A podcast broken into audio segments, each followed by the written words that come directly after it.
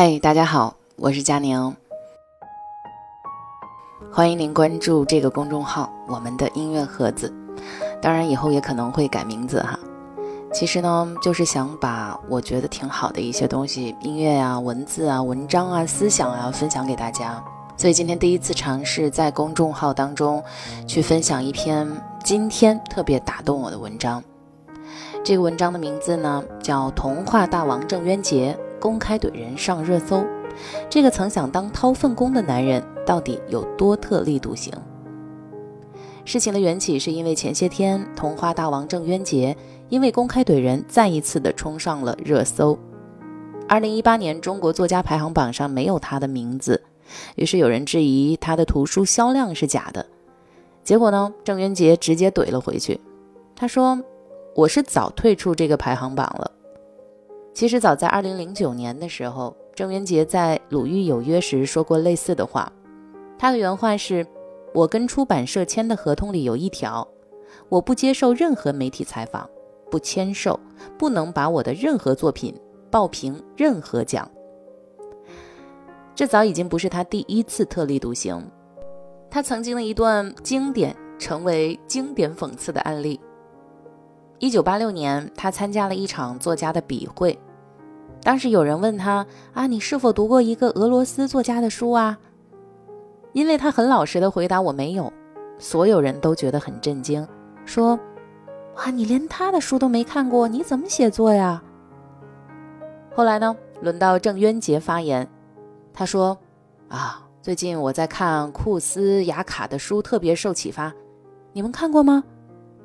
那在场绝大多数人点头，结果呢？郑渊洁说：“这个名字是我瞎编的。”从此，他再也没有参加过任何的作家笔会。你要说郑渊洁的特点，要么就是懒得理，要么干脆正面刚。在他小学二年级的时候，老师布置作文：“长大后想做什么呀？”那个年代，十个人当中九个人想当科学家。唯独他郑重地写下四个字：“掏粪工人。”结果老师把他的作文推荐到了校刊。他说：“这份鼓励让他至今都有一种错觉，全世界我文章写的最好。”郑渊洁在一个军人家庭长大，却从来没有挨过打，父亲甚至都不会对他说重话，只是每次犯错必须写检讨。而且跟上一次不能有一处的重复。现在看来，他想象的苗头就是在那个时候写检讨的时候成长起来的。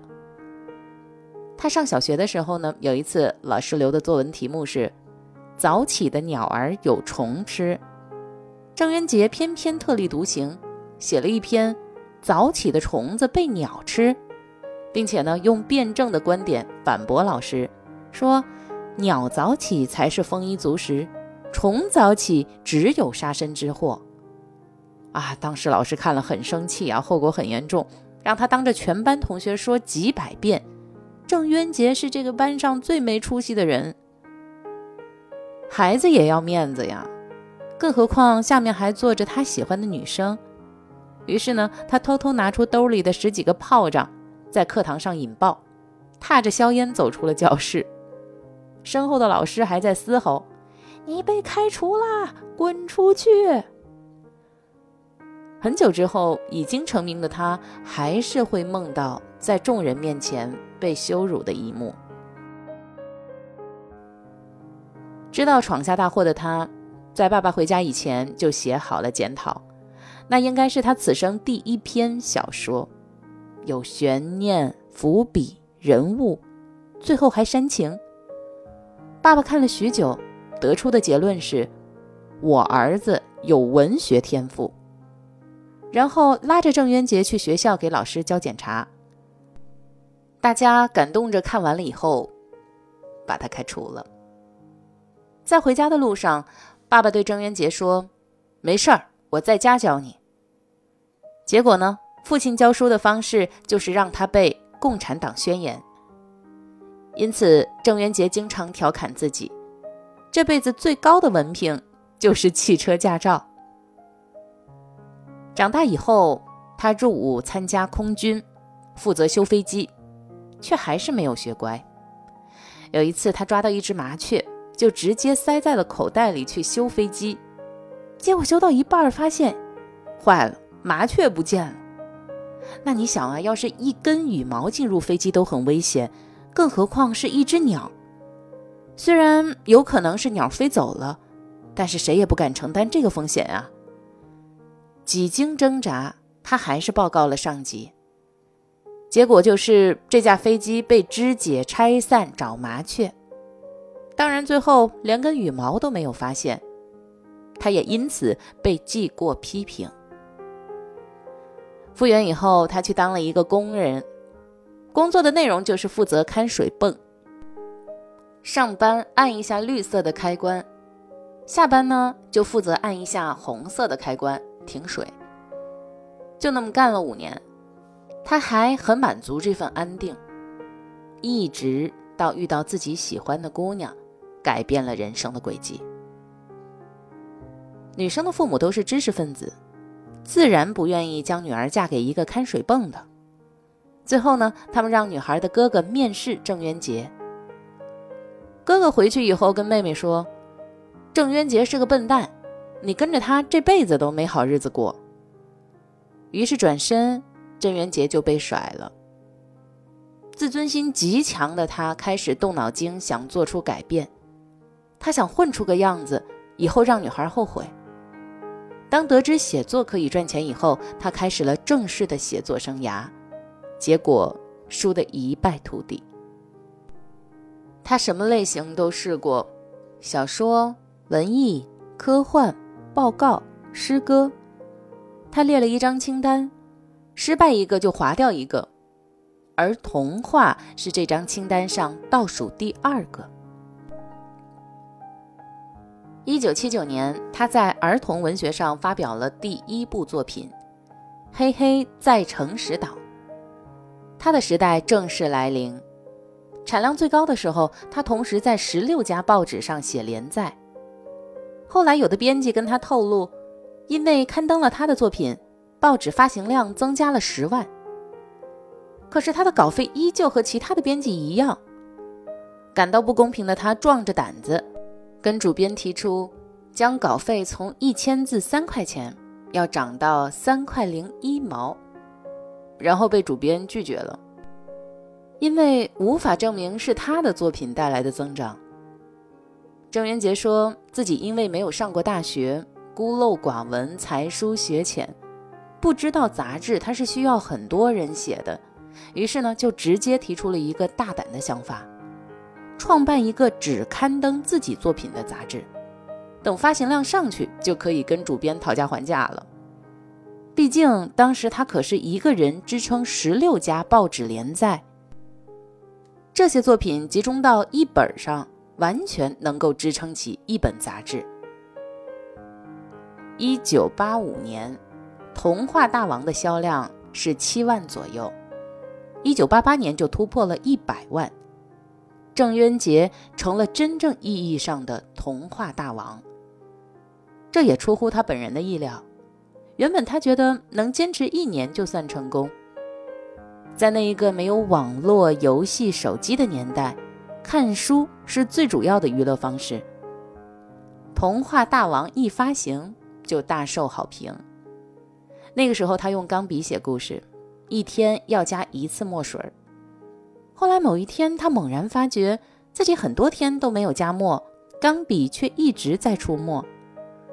起初他还以为自己真的遇到了童话，后来半夜上厕所才发现，哦。原来是爸爸每天半夜帮他加墨水他对爸爸说：“只要你和妈妈活着，童话大王我就能一直写下去。”爸爸说：“只要你一直写下去，我们就一直活下去。”童话大王的奇迹一直在继续。郑渊洁离自己向往的财务自由越来越近。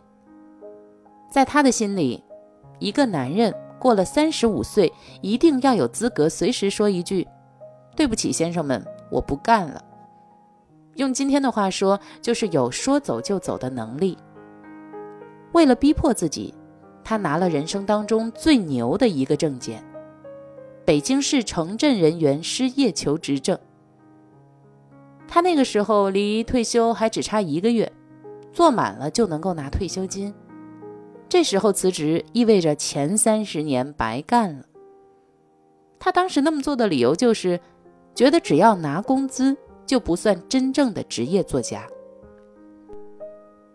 郑渊洁写作习惯很奇怪，只有在看着东西动的时候，他才有灵感。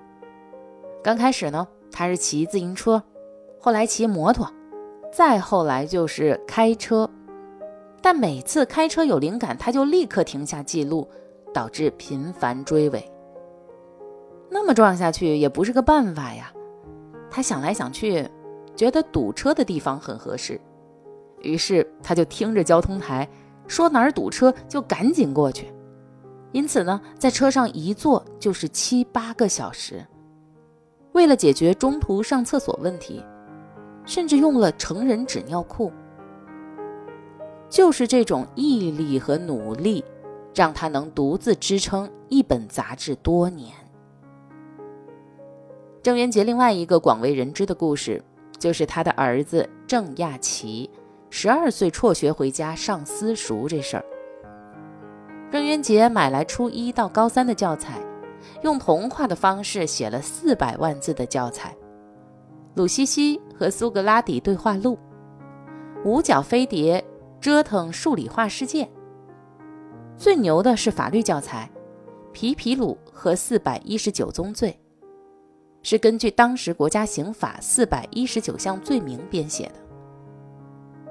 这其实不是郑渊洁的一时冲动，而是多次事件的累加结果。第一次是儿子在上二年级的时候，他帮忙写了一篇作文，结果呢，这位童话大王的文章。被老师判为不及格，打回重写。最后是让家里初中毕业的保姆写，每次都是范文。为此，保姆还要求多加五块钱工资。不服气的郑渊洁去书店买了作文辅导书，结果看完以后，他自己一个月写不出来东西，这让他陷入了沉思。还有一件事情，是老师的儿子总在考试前漏题。因为成绩是老师的考核标准，儿子觉得这样不对，郑渊洁也知道不对，但是他不敢去找校长反映，因为他担心老师会报复儿子。直到六年级毕业考试，父子俩筹划了一起复仇，刻意考六十分，拉低平均分。儿子让郑渊洁在书上签名，写鼓励的话。送给了班上所谓的差生，而当时那些好学生来要签名时，他说：“你们没有资格，因为你们已经有了太多鼓励和表扬。”如今，郑雅琪依旧按照自己喜欢的方式而活。每个人都有自己的选择，郑雅琪的选择并不适合每个人。比如郑渊洁的女儿就是实打实的学霸，在学校里过得如鱼得水，目标就是考上博士。而郑渊洁做的呢，就是帮助他们走好适合的路。无论是舒克贝塔还是魔方大厦，郑渊洁的童话就跟他的人一样特立独行。他从不回避告诉孩子真相与现实。并且在故事里跟着他们一起长大。借用知乎网友韩冬说的：“他是一个特立独行的人，在现在并不算罕见，但他是一个在八十九十年代就特立独行，并且让那个时代的孩子们知道特立独行并非罪恶的人，因此特别宝贵。”这就是我今天的分享。这篇的文章来源呢是在公众号。叫《寻匠之美》，作者我看了一下是陈浩。今后呢，我也会尝试把一些我觉得好的文字啊、好的分享啊，分享给大家。我希望在这一个公众号的小家当中，大家都能够放松，同时也能够有所得。我是佳宁，下次见。从来就没有人问过我长大后到底要做些什么。放弃学业后，如今什么都没有，没什么可以骄傲。现在写的每首歌对我来说，希望可以被人接受。虽然有很多人不了解我，可是至少我还有个梦。我一个人走，一个人看透，一个人受，烟都抽的寂寞，酒里头带着忧愁。我一个人走，一个人看透，一个人受，路我自己选择，我一个人走。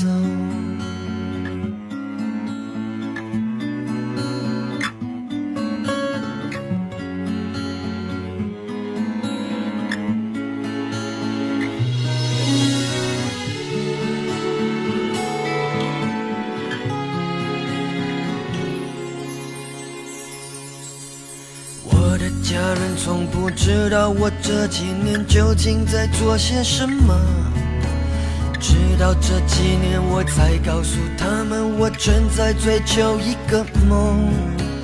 他们没有反对，他们只能在我背后默默支持我。害怕他们一天天的老去，我只想带给他们快乐。我一个人走，一个人看透，一个人受，烟都抽的寂寞，酒里头带着忧愁。我一个人走，一个人看透，一个人受，路我自己选择，我一个人走。想多说，随口说说可能喝得多。我从来就没埋怨过，那是因为我有个幸福生活。虽然很多人不了解我，可是至少我还有个梦。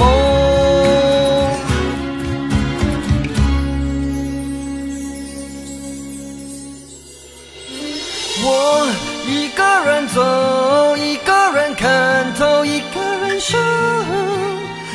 烟都抽的寂寞，酒里头带着忧愁。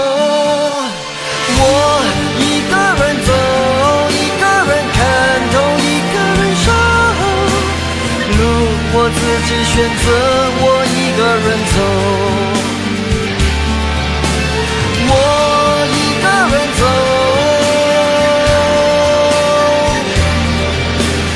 烟都抽的寂寞，这里头带着忧愁。